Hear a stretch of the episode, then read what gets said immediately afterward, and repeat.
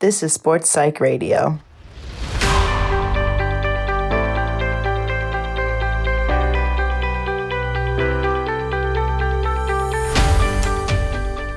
Hallo und herzlich willkommen. Sport Psych Radio ist endlich wieder da. Nach einer etwas längeren Pause gibt's nun heute Folge 22 des Sportpsychologie Podcasts. Ich bin Felix Bick, Sportwissenschaftler aus Innsbruck und der Host dieser Sendung. Ich freue mich, dass du wieder eingeschaltet hast.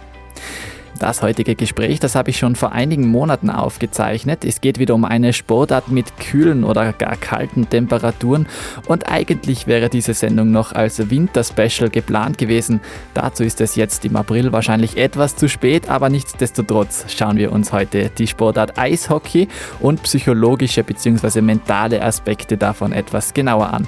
Und zwar gemeinsam mit der Sportpsychologin Andrea Keplinger, die heute schon zum zweiten Mal bei Sportpsych Radio Radio zu Gast ist. Sie war nämlich schon mal gemeinsam hier mit Georg Hafner und damals haben wir uns gemeinsam über das Thema Doping unterhalten. Angie, die hat acht Jahre lang das österreichische Nachwuchs-Eishockey-Nationalteam der Damen betreut, unter anderem auch bei mehreren Weltmeisterschaften. Heute beleuchten wir gemeinsam mit ihr verschiedene mentale Aspekte des Eishockeys, unter anderem die Visualisierung von Spielzügen, dann das Aggressions- und Emotionsmanagement, was auch immer das heißen mag. Wir unterhalten uns über Angstregulation vor Spielen und auch der Umgang mit Teamkonflikten ist bei uns heute Thema. Angie hat dazu viele praktische Tipps und Tricks mitgebracht, die also sowohl für Trainerinnen als auch für Athletinnen geeignet sind und die im Optimalfall zu mehr Selbstvertrauen und auch zu mehr Konzentration am Eis führen. Am Ende dieser Ausgabe, da hat Angie noch ein paar Buchtipps für dich mitgebracht. Falls du dich also weiter mit unserer heutigen Thematik beschäftigen möchtest, wird dir der Stoff dazu garantiert nicht ausgehen. Nun wünsche ich dir gute Unterhaltung mit Sportpsych Radio und Angie Keplinger. In den bisherigen Folgen von Sportpsych Radio, da ging es hauptsächlich um Individualsportarten. Heute wollen wir uns mal einer Teamsportart widmen, einer sehr interessanten Teamsportart, nämlich dem Eishockey. Angie, was hast du persönlich für einen Zugang zum Eishockey? Die Frage habe ich mir tatsächlich heute schon gestellt. Hallo Felix und hallo liebe Hörer und Hörerinnen. Ähm, Im Prinzip überhaupt keinen. Ich habe mal ähm, ich glaube, erstes, zweites Semester Studium in Innsbruck bin ich bei den Hain Innsbrucker Mannschaft zuschauen gegangen, bin oben auf der Tribüne gesessen und bin überhaupt nicht mehr mitgekommen. Der Buck war so unglaublich schnell und ich habe nur von links nach rechts, nach in die Mitte geschaut, bin überhaupt nicht mitgekommen. Aber die Emotion, das Flair und diese spannende Aggressivität, das hat mich sofort gefesselt. Ähm, das war's aber dann mit Eishockey. Und 2012 war bei uns in Innsbruck die, ähm, waren die Olympischen Jugendspiele und da habe ich schon als Sportpsychologin ein paar Sportarten betreut und war dann beim, war das das Spiel um Gold und Silber? Ja, ich glaube schon. Ja, da haben sie dann die Silbermedaille gemacht. Da waren die Mädels oder die jungen Damen des U18 Damen-Eishockey-Nationalteams Österreich und haben da ähm, auch wirklich mega, mega tolle Performance abgeliefert ich habe damals nicht gewusst, dass ich dann like zwei Jahre später quasi die Sportpsychologin genau dieses jungen Teams werde und die dann acht Jahre betreue, dann einem Nationalteam. Und so bin ich irgendwie ja reingerutscht, wie in die gesamte sportpsychologische Dynamik. Aber fühlst du dich generell so hingezogen zu Kontaktsportarten? Ja, sehr. Also Fußball ist sehr spannend, Eishockey ist spannend, Rugby ist spannend. Wenn es äh, bisschen rabiater wird, das finde ich schon mega spannend, weil der Sport lebt durch Emotionen und auch die ganzen sozialpsychologischen Prozesse, was da gruppendynamisch abgeht, auch mit den Zuschauern, wie sich das auf die Zuschauer auswirkt, das ist wirklich eine ganz spannende Thematik und ein spannendes Feld. Und im Vergleich zu Einzelsportarten, da betreue ich auch, äh, ich bin ja seit ja, mittlerweile ja über einer Dekade Sportpsychologin, betreue ja logischerweise auch Einzelsportarten. Ähm, würde jetzt nicht, nicht sagen, das eine ist das Bessere, das andere ist einfach anders. Und jedes hat seine positiven Effekte und spannenden Prozesse. Aber Mannschaftssport hat halt von der Gruppenpsychologie nochmal ganz, ganz andere Bezüge. Jetzt hast du schon gesagt, du hast acht Jahre lang mit diesem Team zusammengearbeitet. Gibt es da etwas, woran du dich besonders gern zurückerinnerst? Ja, äh, die Mädels haben vier Jahre hintereinander bei der Weltmeisterschaft immer den vierten Platz gemacht, also Blech. Und dann war eine tolle Vorbereitung und da waren wir bei der WM, das war in, wo waren wir denn da? Ich glaube in Frankreich. Und dann haben sie es endlich geschafft, wirklich mit super Teamerfolg die Silbermedaille zu machen. Und da haben wir natürlich gefeiert und dann ähm, sind drei Tirolerinnen unten gesessen und ich und noch ein Coach, der war auch aus Tirol. Und dann auf einmal spielt irgendjemand dem Land Tirol die Treue und dann sind wir voll abgegangen. Und das war wirklich so ein familiärer, spaßiger Moment und das war einfach wunderschön. Erstens natürlich, dass die Mädels und die Coaches das dann erreicht haben und die Umfeldbetreuer endlich einmal wirklich ihre Performance abliefern zu können. Aber dieser zweite Moment, der sehr familiäre Moment, das war etwas, das werde ich nie vergessen. Das war einfach wirklich, wirklich lustig. Und es gibt Gott sei Dank keine Videos davon. Du hast ja schon erzählt von deiner ersten Erfahrung mit Eishockey und dass du da dem Spiel eigentlich gar nicht richtig hast folgen können. Und das bringt mir jetzt sehr gut zu unserem ersten Thema, über das wir uns unterhalten wollen, nämlich Aufmerksamkeit. Jetzt in diesem Fall warst du Zuschauerin und hast diese Aufmerksamkeit auf dieses gesamte Spielgeschehen als Zuschauerin erbringen müssen. Aber besonders auch für die Spielerinnen und Spieler ist es ja besonders ähm, schwierig in diesen Mannschaftssportarten nicht nur sich selbst und die eigenen Teamkolleginnen im Blick zu behalten, sondern auch die Gegnerinnen und dann auch noch die Position dieses unwahrscheinlich schnellen Pucks, wie du es jetzt auch schon erzählt hast. Woran kann man denn jetzt als Sportlerin erkennen, ob man persönlich an seiner Aufmerksamkeit da etwas arbeiten sollte oder ob man da schon gut genug aufgestellt ist? Äh, Im Prinzip geht es um sogenannte Gedankenspiralen, ablenkende Störvariablen, wie man sie nennt in der Psychologie, abdriften im Training oder im Wettkampf durch Außenstörvariablen wie zum Beispiel die Zuschauer oder ob der Freund da sitzt. Dann gibt's auch im Off-Ice oder On-Ice-Training unterschiedliche, äh, unterschiedliche Bereiche. Also meistens sind es diese Gedankenspiralen, diese Bereiche im Kopf, wo man einfach nicht bei der Sache ist. Und erst im Nachhinein, nach einer Übung oder wenn man dann wirklich abdriftet, merkt man, okay, das war jetzt nix. Also man hat schon ein inneres Gefühl, ähm, ob man wirklich im Flow ist, in diesem Leistungserleben oder ob man seine Sache 100% geben kann oder nicht. Und dann in der Umsetzung darf man natürlich differenzieren, ob das jetzt der Goalie ist, ob es jemand in der Offense oder in der Defense, also in der Offensive oder Defensive ist und da gibt's ganz, ganz unterschiedliche Methoden und Möglichkeiten, um die Aufmerksamkeit zu verbessern. Gerade bei Goalies, Aufmerksamkeit, Konzentration, die jonglieren alle, ähm, jonglieren dann in unterschiedlichen Bereichen. Es gibt auch Übungen mit dem ganz klassischen Laser. Also ein Laser kostet 10 Euro. Da steht jemand hinterm Goalie und dann kann man den Laser auf die Wand projizieren oder auf den Boden und dann kann man ganz, ganz schnell Fokus, den Fokus und die Aufmerksamkeit lenken. Also das sind ein paar so Übungsbeispiele. Dann der Klassiker sind Live-Kinetic-Übungen, unterschiedliche Hüpf- und Klatschspiele mit der klassischen Koordinationsleiter. Im Goalie-Bereich, da gibt es so ein, ich habe leider den Fachausdruck nicht. Es ist so ein Knubbelball. Das ist ein Ball, ungefähr so groß wie ein Tennisball mit unterschiedlichen Knubbel drauf. Und den kann man schmeißen, also man selber kann den schmeißen oder ein Mitspieler oder Mitspielerin oder der Trainer oder wer auch immer. Und man kann nie vorhersehen, wo dieser Knubbelball hinspringt. Also das ist ganz, ganz spannend.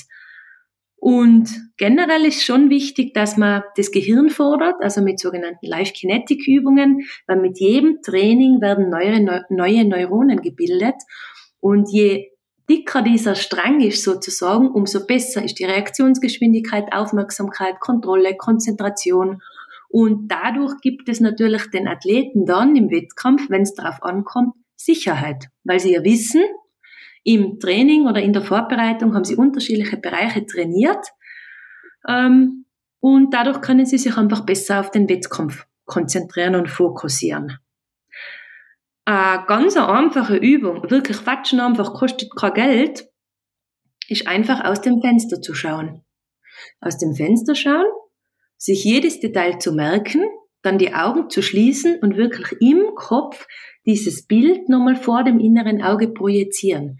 Das fordert unglaublich die Aufmerksamkeit und Konzentration Und dadurch kann man die Aufmerksamkeit lenken. Da gibt es ja verschiedene Möglichkeiten, den Fokus innen eng, innen weit, außen eng, außen weit. Wir wollen jetzt nicht zu sehr ins Detail gehen, aber um die Konzentrationsfähigkeit wirklich herzuholen oder wenn man merkt, man ist im Außen abgelenkt, kann zum Beispiel ein Eishockeyspieler wirklich sich die Frage stellen, wie geht's denn jetzt in diesem Moment eigentlich meinem linken kleinen Zehen?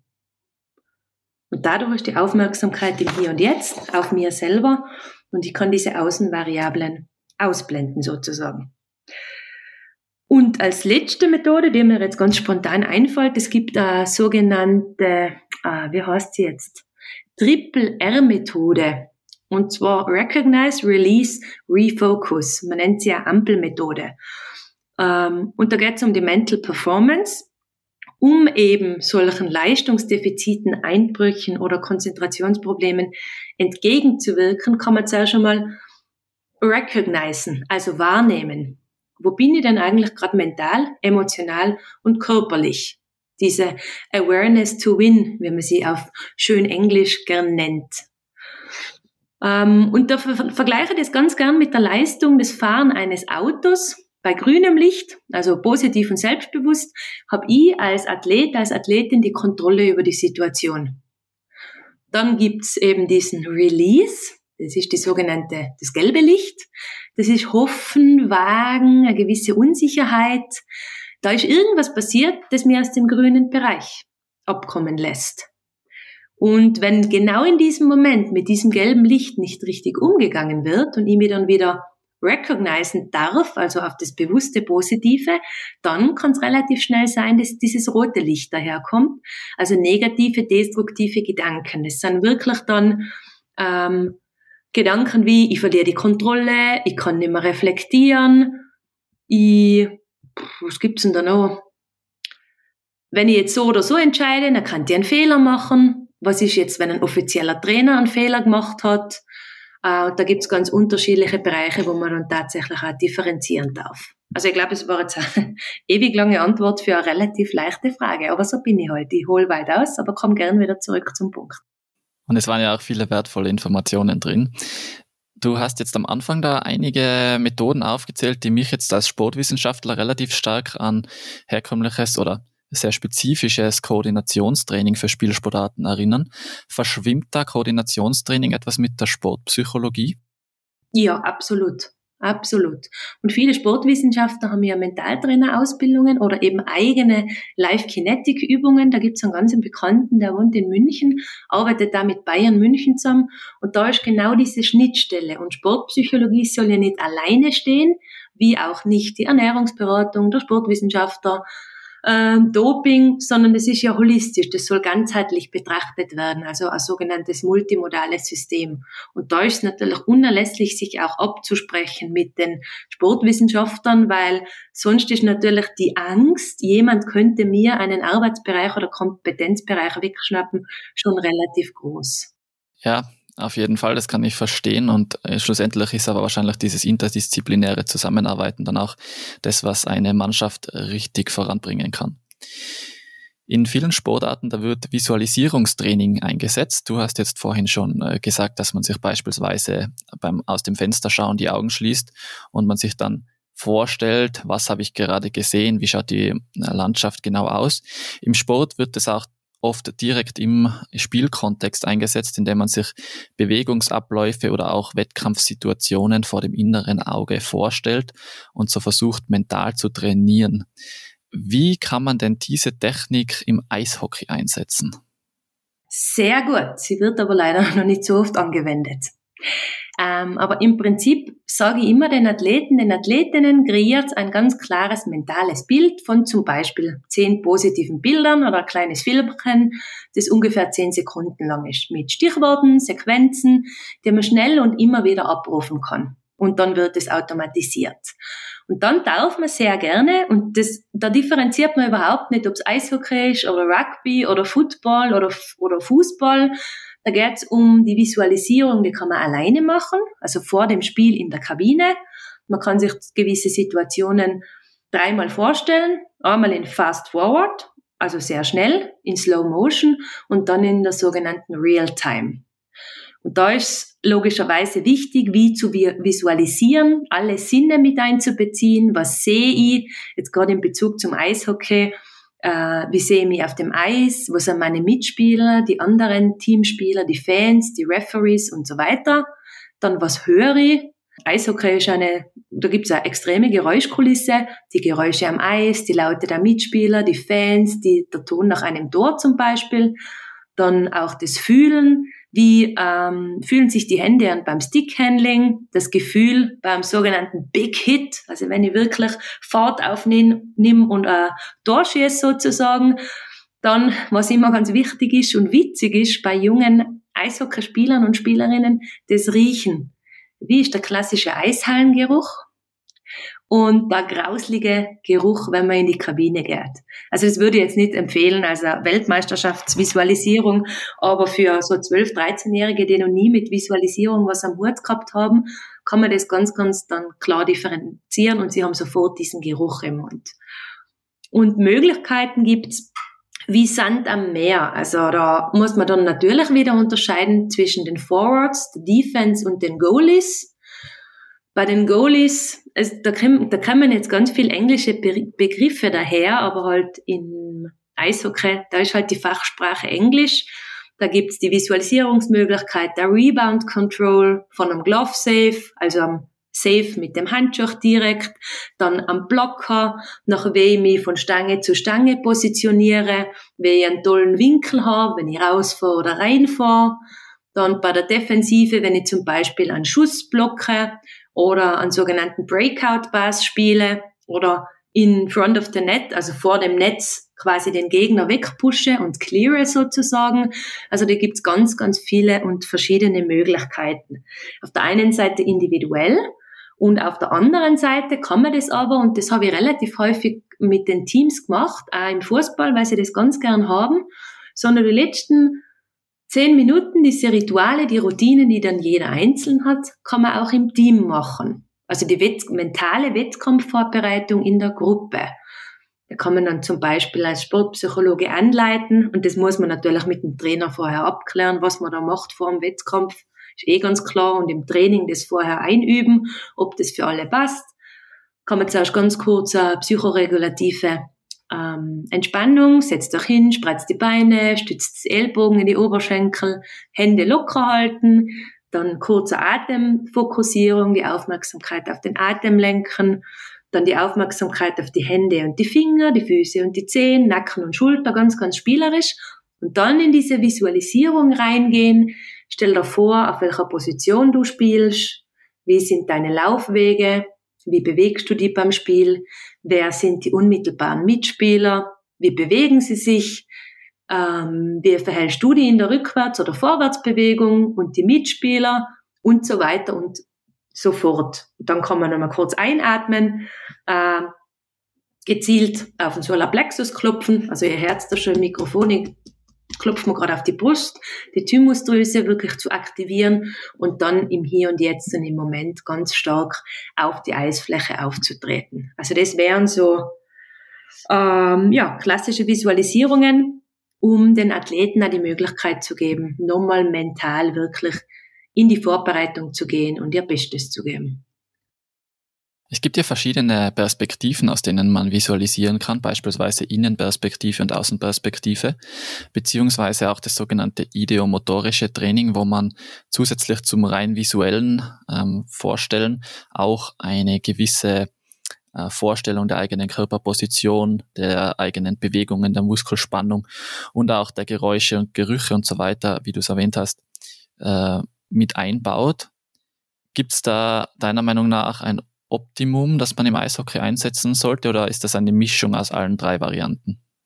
Boah, das ist von Mensch zu Mensch unterschiedlich. Manch einer liebt die Vogelperspektive und manch anderer kann sich die Vogelperspektive überhaupt nicht gut vorstellen.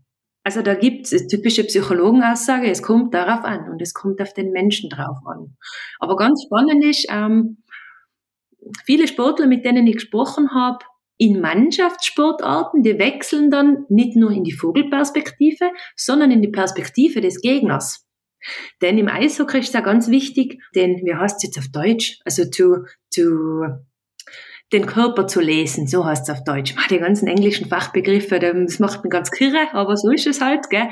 To read the body, also die Körpersprache zu lesen, weil da kann man ja, durch das das Eishockey so eine unglaublich schnelle Disziplin ist, schon allein von der Fußstellung oder wie auch immer, wie schaut der Oberkörper aus, aber wo gehen die Füße hin, tatsächlich voraussehen, wie dann der nächste Bewegungsverlauf ist. Und darum stellen sich eben auch viele die Opponent, also die Gegnervisualisierung vor. Wie wirke ich auf den Gegner? Was kann ich dann tatsächlich machen? Das ist ganz interessant in dieser Sportart. Aber wie gesagt, es kommt auf den Mensch drauf an, was sind die Vorlieben. Aber prinzipiell würde ich nicht mehr, mehr als dreimal vor dem Wettkampf visualisieren. Denn Visualisierung kostet ja Kraft. Das Gehirn unterscheidet nicht zwischen tatsächlich tun und nur vorstellen. Und es kostet Energie und Kraft. Und jetzt stell dir vor, weil er mal irgendwo einen Podcast vom Felix gehört hast, wo es geheißen hat, Visualisierung ist super und du machst das eine halbe Stunde oder Stunde vor dem Wettkampf, dann wage ich jetzt einmal zu behaupten, dass der, der das eine halbe Stunde oder eine Stunde vor dem Wettkampf macht, seine beste Leistung geben kann, denn da gibt's da keine Energie mehr, da habe ich keine Kraft mehr, weil ich das ja schon so oft in Gedanken durchgegangen bin. Also ein Tipp, so maximal dreimal visualisieren und am besten in Fast Forward, Slow Motion und dann in Real-Time nochmal.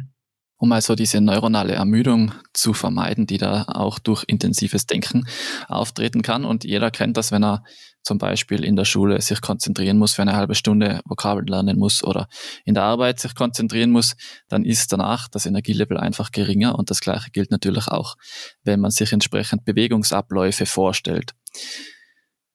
Du hast jetzt insbesondere über Visualisierung direkt vor dem Wettkampf gesprochen. Es kommt aber in den Sportarten oder in vielen Sportarten auch vor, dass man sich konkret Bewegungsabläufe für das Training zur Verbesserung der Technik vorstellt. Hast du das mit deinen Athletinnen im Eishockey auch eingesetzt? Ja, zum Beispiel beim Penalty-Schießen. Also wenn es dann wirklich zum Beispiel ähm, das Spiel geht 0-0 aus oder eben Gleichstand, dann kommt es dann zur Overtime und wenn dann nichts passiert, dann kommt es zum Penalty-Schießen. Also das nennt sich auch Coping under Pressure, umgehen mit einer Wettkampfsituation. Das haben wir durchaus auch einige Male gemeinsam im Team, aber auch individuell besprochen. Auf der anderen Seite die Goalies, wie gehen sie, sie in so einer Situation um? Was ist, wenn es da wirklich einmal klingelt? Wie können sie Rituale und Strategien entwickeln, ähm, um die Situation abzuhaken, zum Beispiel was zu trinken, sich kurz abzuwenden, ähm, mit dem Stick oder auf den Boden zu hauen oder auf das Tor zu hauen zum Beispiel. Und wie gesagt, bei den Spielerinnen direkt in der Gruppe das Penalty-Schießen, das war schon ganz interessant. Oder auch Unterzahlspiel. Wie sind die Laufwege meiner Mitspieler? Was haben wir wirklich in den ganzen Team-Talks und in den Trainings an Strategien entwickelt. Wie schaut die Taktik aus? Und das kann man dann schon gemeinsam in der Gruppe beziehungsweise in der Kleingruppe, weil gerade im Eishockey, da gibt's ja unterschiedliche Linien und da haben wir das auch einige Male gemacht, dass die erste, zweite, dritte, vierte Linie, dass man genau bei so einem Beispiel Unterzahlspiel mit der Gruppe gemeinsam visualisiert und dann Strategien aufarbeitet und dann visualisiert gemeinsam. Also da gibt's wiederum unzählige Varianten. Du unterscheidest also prinzipiell zwischen Einzel- und Teamsport oder Einzel- und Gruppenintervention. Gerade in Teamsportarten ist es in der Regel so, dass der Verband oder der Verein einen sportpsychologischen Berater und eine Sportpsychologin beauftragt. Würdest du sagen, dass wenn jetzt man als Athletin mit dieser Person nicht so zurechtkommt, beziehungsweise wenn ein kleinerer Verein vielleicht nicht die finanziellen Möglichkeiten hat, man sich da auch selbst selbstständig einen Mentalcoach suchen kann?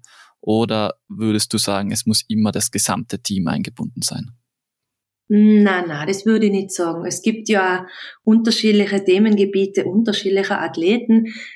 Äh, wenn das Team keine Ahnung, das Team funktioniert wirklich, was selten ist, zu 100 Prozent, das, das seit fünf Jahren. Umfeldbetreuung passt und das ohne Sportpsychologe, dann braucht man jetzt diesem Team nicht einen Sportpsychologe auf die Backe drücken, nett gemeint, weil es gibt ja eh nichts zum Optimieren. Obwohl in unserer Leistungsgesellschaft, wir wissen eh, höher, schneller, weiter, es gibt ja immer was zu optimieren. Ähm, aber das ist mir schon ganz oft passiert, dass mir Athleten aus Mannschaftssportarten anrufen, die halt selber ein Problem haben oder eine Herausforderung sozusagen und da Hilfe benötigen.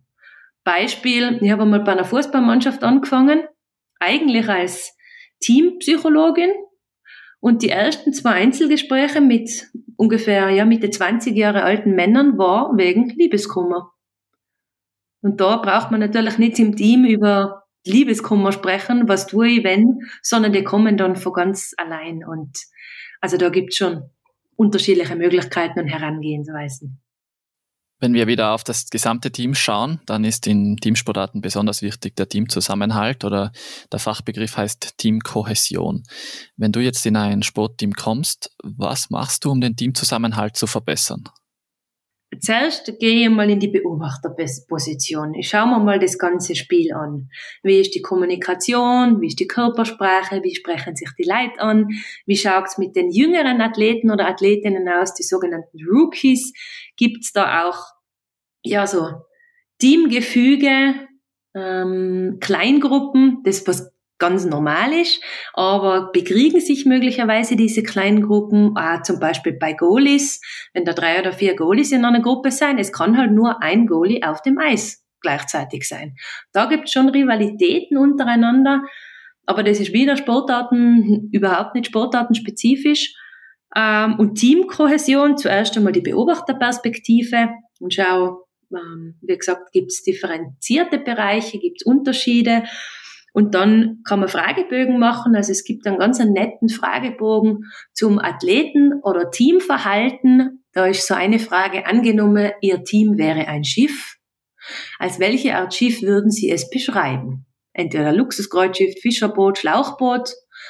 Ähm, dann auch die Zielrichtung. Da geht es dann auch tatsächlich schon um die Zielsetzung. Wenn man da von 20 Athleten die Schiffbeschreibung hat mit der Zielsetzung, erkennt man auch schon, Gibt's unterschiedliche Anliegen oder hat der Teamchef möglicherweise die Fahrtrichtung nicht klar kommuniziert?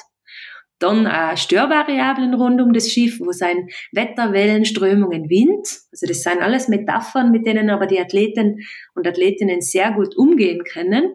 Dann äh, welche Position habe ich auf dem Schiff? Welche Eigenschaften haben die Kapitäne? Worin bestehen Risiken? Also was können sogenannte Worst-Case-Szenarios sein bezüglich Kommunikation und Verhaltensweisen? Und dann, was ganz spannend ist, wie würde ein Außenseiter dieses Boot oder dieses Team auf dem Boot oder auf dem Schiff beschreiben? Das ist halt jetzt nicht sehr hochwissenschaftlich, aber da kommt immer so viel daher und das ist so spannend, dann das auszuwerten. Aber es gibt dann natürlich auch klassische sportpsychologische oder psychologische Diagnostik und Fragebögen. Da gibt es zum Beispiel den MAKO. Das ist ein Teamfragebogen. Da geht es um Aufgabenkohäsion, also Zusammenhalt und Sozialzusammenhalt der Mannschaft. Und das gibt dann Coaches, aber auch den, dem Team selber wiederum unglaublich viel Input, um gewisse Prozesse zu verbessern. Mhm. Den Makro, den kann man sich auch als Trainer, wenn man das möchte, unter anderem auf einer Online-Seite herunterladen, kostenlos und mit seinen Athletinnen verwenden. Das werde ich in den Shownotes verlinken und für diesen Fragebogen gibt es dort auch eine genaue Anleitung, wie dieser auszuwerten ist und wie eine Interpretationshilfe angewendet werden kann. Was kann man denn, um jetzt bei deinem Beispiel mit dem Schiff zu bleiben, als Athletin tun, wenn man merkt, dass auf dem Schiff schlechte Stimmung herrscht und dass gewisse Konflikte vorliegen, die sich negativ auf das Handling des Bootes beziehungsweise auf die Fahrtrichtung auswirken? Äh, zuerst einmal beobachten. Ist es wirklich ein Drama oder so dramatisch, wie das sich für mich jetzt gerade klarstellt?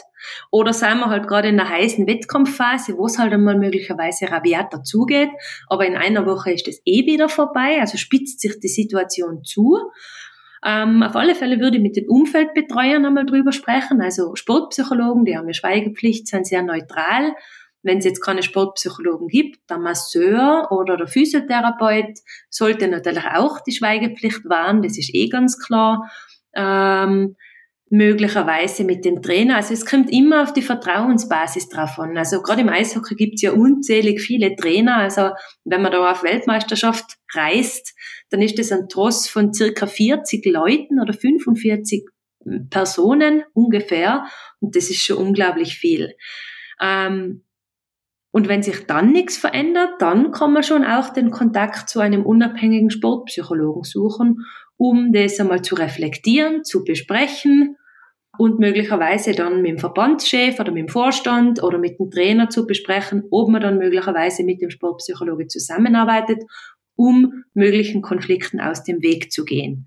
Denn in der Sportpsychologie, das wandelt sich jetzt sehr langsam, aber wir werden oft als Feuerwehr eingesetzt. Und eigentlich sollte man präventiv arbeiten, dass es eben diese Feuerwehr gar nicht braucht. Vor allem dann, wenn es wirklich um Druck geht, um Wettkampfdruck, um Leistungsabrufung, um Performance sozusagen, diese klassische Performance under pressure. Lass uns ein bisschen wegkommen von diesen bisherigen Themen und mehr in Richtung Aggression im Sport. Das ist nämlich ein Phänomen, das im Eishockey relativ stark geduldet wird im Vergleich zu anderen Sportarten. Du hast vorhin zum Beispiel dieses Beispiel genannt, wo du sagst, der Goalie, der einmal mit dem Schläger aufs Eis haut oder auf äh, das Tor schlägt, das wird in anderen Sportarten unter Umständen direkt mit einer Strafe abgegolten. Im Eishockey ist man da nicht so streng und auch körperlicher Kontakt ist hier äh, eher an der Tagesordnung als verboten. Es gibt aber natürlich ein gewisses Reglement, das die Grenzen für diese Aggressionsäußerungen äh, definiert, ab denen dann auch gewisse Strafen verhängt werden. Welchen Tipp hast du denn für Athletinnen, die sich schwer tun, diese Grenzen in emotionalen Situationen, Spielzügen nicht zu übertreten? Ich muss noch mal kurz zu einer Aussage zurück, die ich zuerst getätigt habe. Der Goalie, der mit dem Stick am Boden klopft. Das hat nicht nur Aggressionspotenzial oder Regulationsmechanismen, sondern es ist auch eine Kommunikation im Team.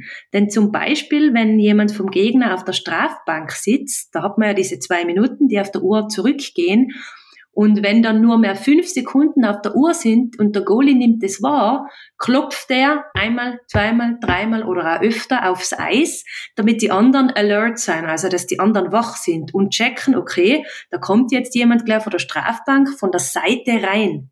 Weil die Möglichkeit besteht dann, dass das ein schneller Angriff wird und dann im Tor endet. Also da muss man schon auch differenzieren, sportartenspezifisch. Ähm, aber Tipp zur Emotionsregulation zuerst einmal sich über diese Situation überhaupt bewusst werden. Wenn ich da wirklich austick und total die Kontrolle verliere, warum ist denn das tatsächlich so? Ah, bin ich mir dessen bewusst oder nehme ich das gar nicht bewusst wahr, weil das schon so automatisiert ist? Dann geben mir hoffentlich meine Mitspieler oder mein Coach oder die Zuschauer von außen oder ähm, die Umfeldbetreuer der Rückmeldung, dass da was nicht passt. Dann darf ich in der Eigenanalyse überlegen, überlegen, wie schaut denn mein Kreislauf aus Gedanken, Emotionen, Physis und Handeln aus, um da mögliche Interventionsschritte zu setzen. Emotionsregulation per se, wie du sagst, Aggression im Eishockey, die ist sehr hoch. Jetzt, ich vergleiche das oft im Eiskunstlauf, bin ich sehr grazil und sehr ähm, wirklich mit der Körpersprache nach oben. Und im Eishockey, das geht einfach schnell, schnell, zacki, zacki. Und wenn jemand meine Torfrau oder mein Tormann umfährt, aber dann, das nennt sich Bodycheck, dann hau ich doch an die, an die Bande ohne Ende. Das ist aber im Damen-Eishockey, ist gerade spezifisch, eigentlich nicht erlaubt. Also da gibt es sofort Strafen. Bei den Männern, das sind halt größer, robuster, ähm, ist das gern gesehen. Und das ist dann kein Thema, aber das kann natürlich auch in Strafen oder Schlägereien enden. Und wenn das interessiert, da gibt's ein ganz spannendes Video. Eine Saison vor den Olympischen Spielen in Sochi hat das US-Damenteam gegen das kanadische Team im Dezember ein Spiel gespielt und es ist dann in einer Schlägerei geendet und ist ausgeartet. Im Prinzip ein genialer Schachzug. Weil die haben da geschlägert, erzeugt natürlich eine Emotion, aber das wird auch abgespeichert. Ein sogenannter Trigger wird positioniert. Jetzt stellt euch vor, ich bin im US-Team und irgendjemand der Kanadierinnen, der schlagt mir wirklich grün und blau und ich habe dann echt Schiss vor der. Zwei Monate später ist Sochi, die Olympischen Spiele, und ich merke mir das ja. Ich habe mir gemerkt, was im Dezember passiert ist.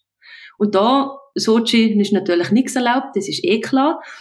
Aber es bewirkt was. Also diese Aggressivität bewirkt einen Trigger, einen Speicher bei mir in der Emotion und dadurch kann ich möglicherweise meine Leistung überhaupt nicht mehr gut abrufen. Oder ich bin so aggressiv, dass ich mir denke, boah, die blöde Kuh, das muss ich jetzt so salopp sagen, hat mich im Dezember umgenietet, das zahle ich ja jetzt heim, und zwar bei Olympia. Der Schuss ist natürlich ein Schuss ins Knie weil dann bekomme ich die Strafe und schädige dadurch mein Team, weil dann sind die anderen in Überzahl. Also das sind auch, wie sagt man denn, manipulative, positive Prozesse, die da in Teams ablaufen und das Video ist einfach mega, mega spannend, weil man sich das nie äh, denken würde. Aber wo waren wir denn? Was war jetzt die Frage? Ah ja, genau, Techniken. Da gibt es zum Beispiel eine Technik, um auch im Wettkampf die, das Aggressionspotenzial nach unten zu geben. Wenn ich jetzt zum Beispiel auf der Strafbank sitze, ich nenne das äh, die ATTF-Methode. Also ich sitze auf der Strafbank, ich refokussiere und zwar auf meine Atmung. Ich atme einmal. Atmen würde man meinen, ist keine Kunst. Aber bewusst in den Unterbauch zu atmen, dass ich mich wieder beruhigen kann, dass die Aufregung ein bisschen nach unten geht, dann atme ich zwei, drei Atemzüge in den Unterbauch oder drei, vier, kann auch mitzählen, um meine Gedanken zu stoppen. Dann kann ich die Augen schließen und mich auf meine Technik fokussieren, auf meine Stärken. Wo bin ich denn als Eishockeyspieler richtig gut? Bin ich entweder schnell wie Rakete? Bin ich unglaublich wendig? Bin ich super im Rückwärtsfahren? Bin ich super im Stickhandling? Habe ich einen mega harten Schuss? Dann der Fokus auf die Taktik was passiert jetzt, wenn meine Uhr abläuft? Werde ich einpfiffen zum Wechseln oder darf ich auf dem Eis bleiben? Also das muss ich dann schauen, was für Linie ist da natürlich am Eis. Und dann die Refokussierung. Also die letzten Sekunden muss ich wieder bewusst ins Hier und Jetzt kommen, um den Spielverlauf zuzusehen, um dann wirklich auch das, was ich gerade selber gemacht habe, Technik und Taktikfokus, aufs Eis zu bringen. Und wir reden hier über Emotionsregulation. Nicht nur Aggression ist Emotion, sondern auch Angst ist Emotion. Und im Sport tritt immer wieder Angst auf in verschiedenen Kontexten. Beispielsweise, dass man sich fürchtet, einer Spielsituation, die möglicherweise auftreten könnte, nicht gewachsen zu sein. Hast du sowas im Eishockey schon mal beobachtet? Sehr oft.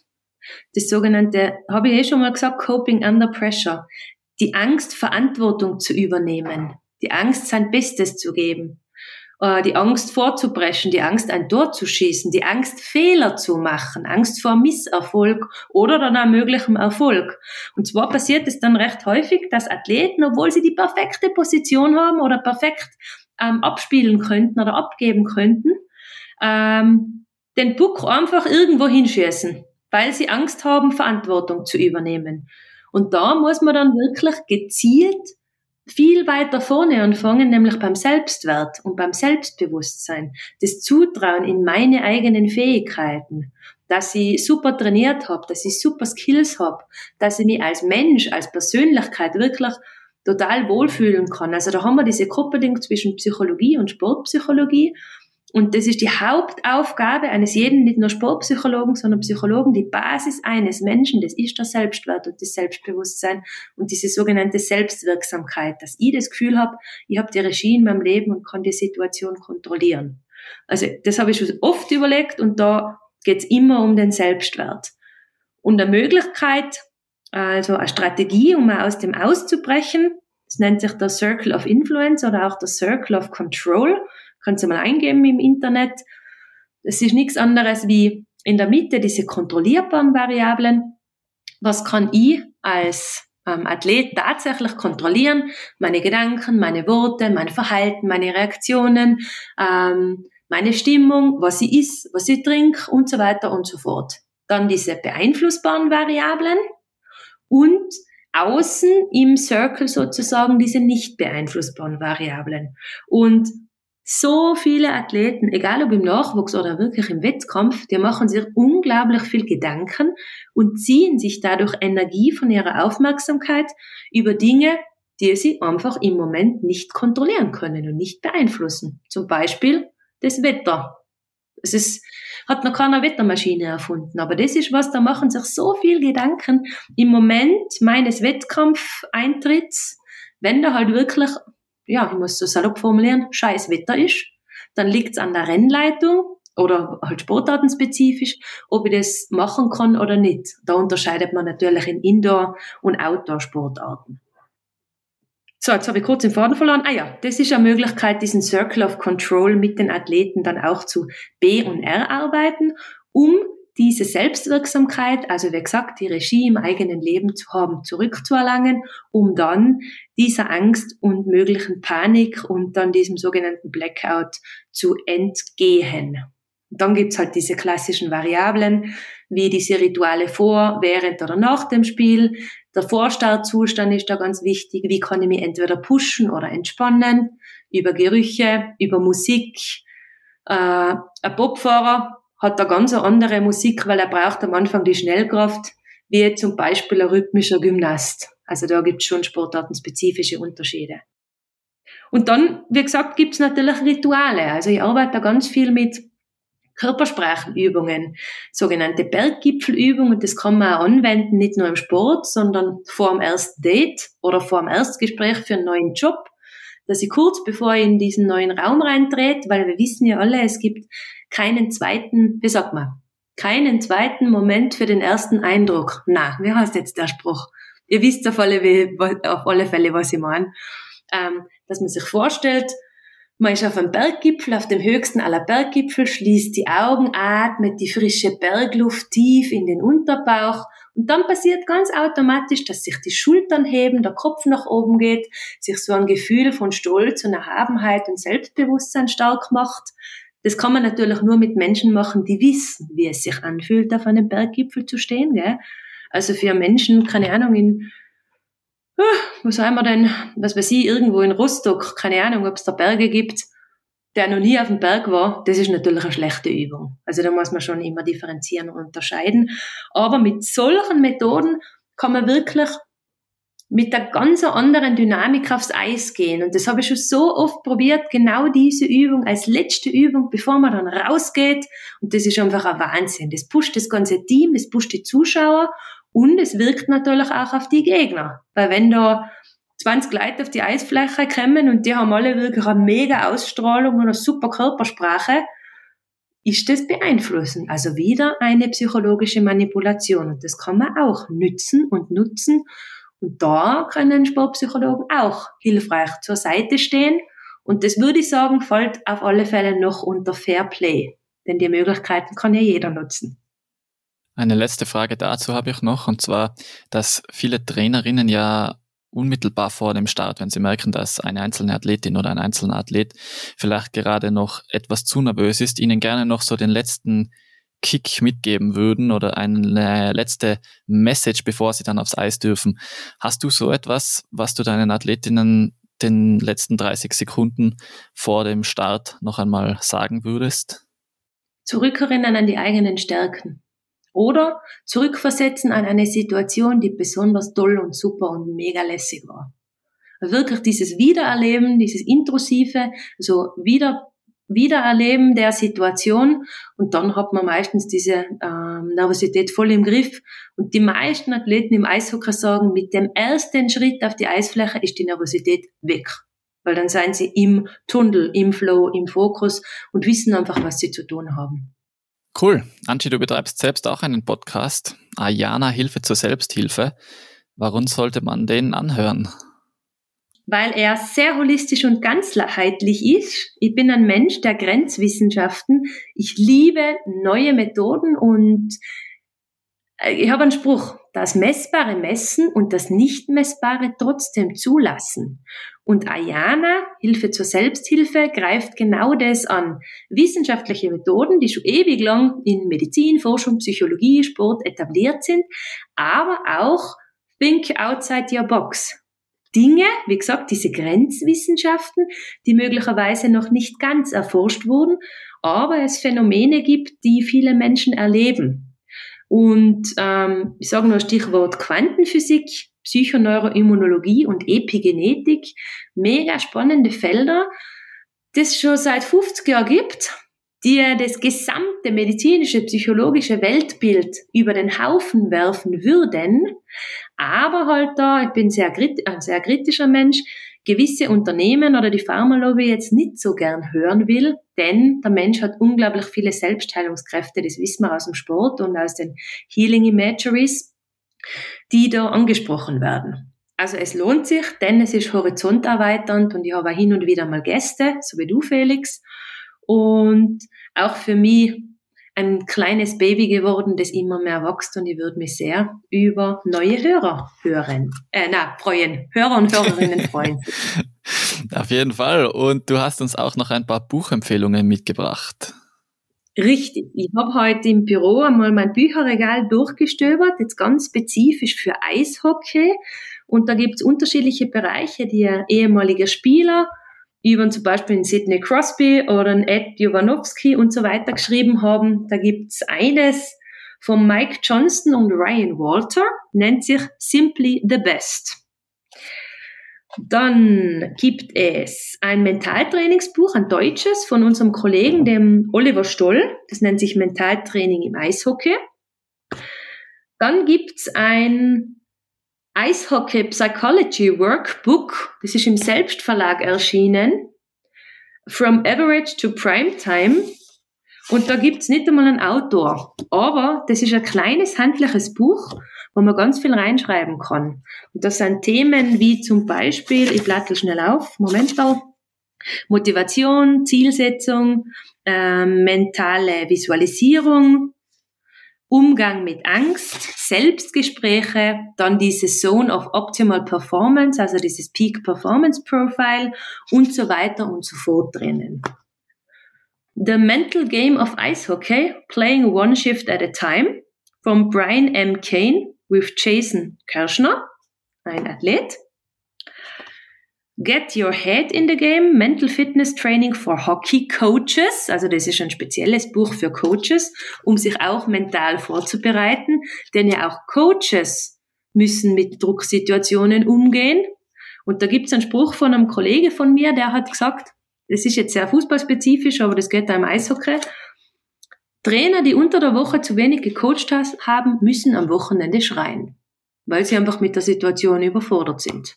Und dieses Büchlein ist wirklich ganz spannend, weil es eine Anleitung für Coaches gibt, eben mit solchen ähm, Situationen besser umzugehen, um eben auch ein Rollenmodell für die Athleten zu sein. Dann noch von Brett Henning, Pre-Game Habits of Pro Hockey Players. Also da geht es wirklich um den Vorstartzustand, Möglichkeiten, wie Athleten sich vorbereiten können, Visualisierung, Atmung, Emotionskontrolle, Stretching, Ernährung und so weiter und so fort. Und last but not least von der Isabel Hamptonstone, Hockey Confidence, Train Your Brain to Win in Hockey and in Life. Und da haben wir die Verknüpfung Körper, Geist, Seele, Sportler, Mensch, Privatperson, Trainer. Denn wie gesagt, dieser ganzheitliche, dieser holistische Zugang ist vor allem in der Sportpsychologie oder sollte generell viel, viel wichtiger sein. Denn wenn es dem Menschen, dir als Felix, mir als Andrea, als Angie, gut geht, wenn ich stabil bin in meinem privaten Umfeld, im Inneren, dann geht's mir auch als Sportler und Sportlerin gut. Und spätestens an diesem Knackpunkt, wenn der Athlet merkt, das ist ein Aufruf. Sportpsychologen helfen natürlich auch als Feuerwehr und wenn es brennt. Aber es sollte gar nicht so weit kommen, denn die Persönlichkeitsentwicklung ist im Vordergrund und wenn es, wie gesagt, dem Menschen gut geht, dann kann er auch die Bestleistung erbringen. Und ja, das wäre, glaube ich, fast schon ein Abschlusspunkt, würde ich sagen. Ein guter Abschlusspunkt. Dann hast du erwähnt Oliver Stoll, das war das zweite Buch, das du vorgeschlagen hast. Oliver Stoll war in Folge 9 von Sportsack Radio zu Gast zum Thema Wasserspringen, aber er hat sich eben auch mit Eishockey in seinem Leben bereits recht viel beschäftigt. Und dein eigenes Buch, Angie, das möchte ich auch nochmal verlinken, die Doping-Generation, das du gemeinsam mit Georg Hafner geschrieben hast. Ihr wart gemeinsam auch schon in Folge 11 von Sportpsych Radio zu Gast. Wer sich dafür interessiert, möge gerne zurückgehen zu Folge 11 und sich diese nochmal anhören. Es geht hier um Doping. Was sind die psychologischen Hintergründe für Doping und wie kann man auch präventiv dagegen vorgehen? Du selbst hast eine Homepage www.sportpsychologie.tirol. Wie kann man dich sonst noch erreichen? Über Facebook, über Instagram. Ja, Instagram tue ich gerade im Moment ein bisschen eine Diät halten, weil ihr wisst ja mit diesen ganzen Likes und mit diesem nach links und rechts wischen, da geht extrem viel Zeit drauf. Dann auch über die zweite Homepage, die der Georg und ich ins Leben gerufen haben, www.worldsportmission.com. Und ja, den Rest, E-Mail-Adresse, Kontaktdaten, Telefonnummer findet ihr direkt auf der Homepage. Also wer irgendwas brauchen sollte, neutrales Ohr, könnt sich jederzeit für was auch immer melden. Ist eh ganz klar. Dann danke ich, Angie, für deine Zeit und für deine Expertise. Sehr gerne, lieber Felix und liebe Hörer. Der Felix macht es super. Ihr könnt ihm gerne ein paar Kommentare, Links oder was auch immer, Hands nach oben. Das ist einfach mega super, um dieses ganze Feld wirklich nochmal professioneller zu machen, bekannter zu machen. Und mit diesem Podcast hat er wirklich ins Bullseye getroffen, um einmal eine andere Sportart zu zitieren.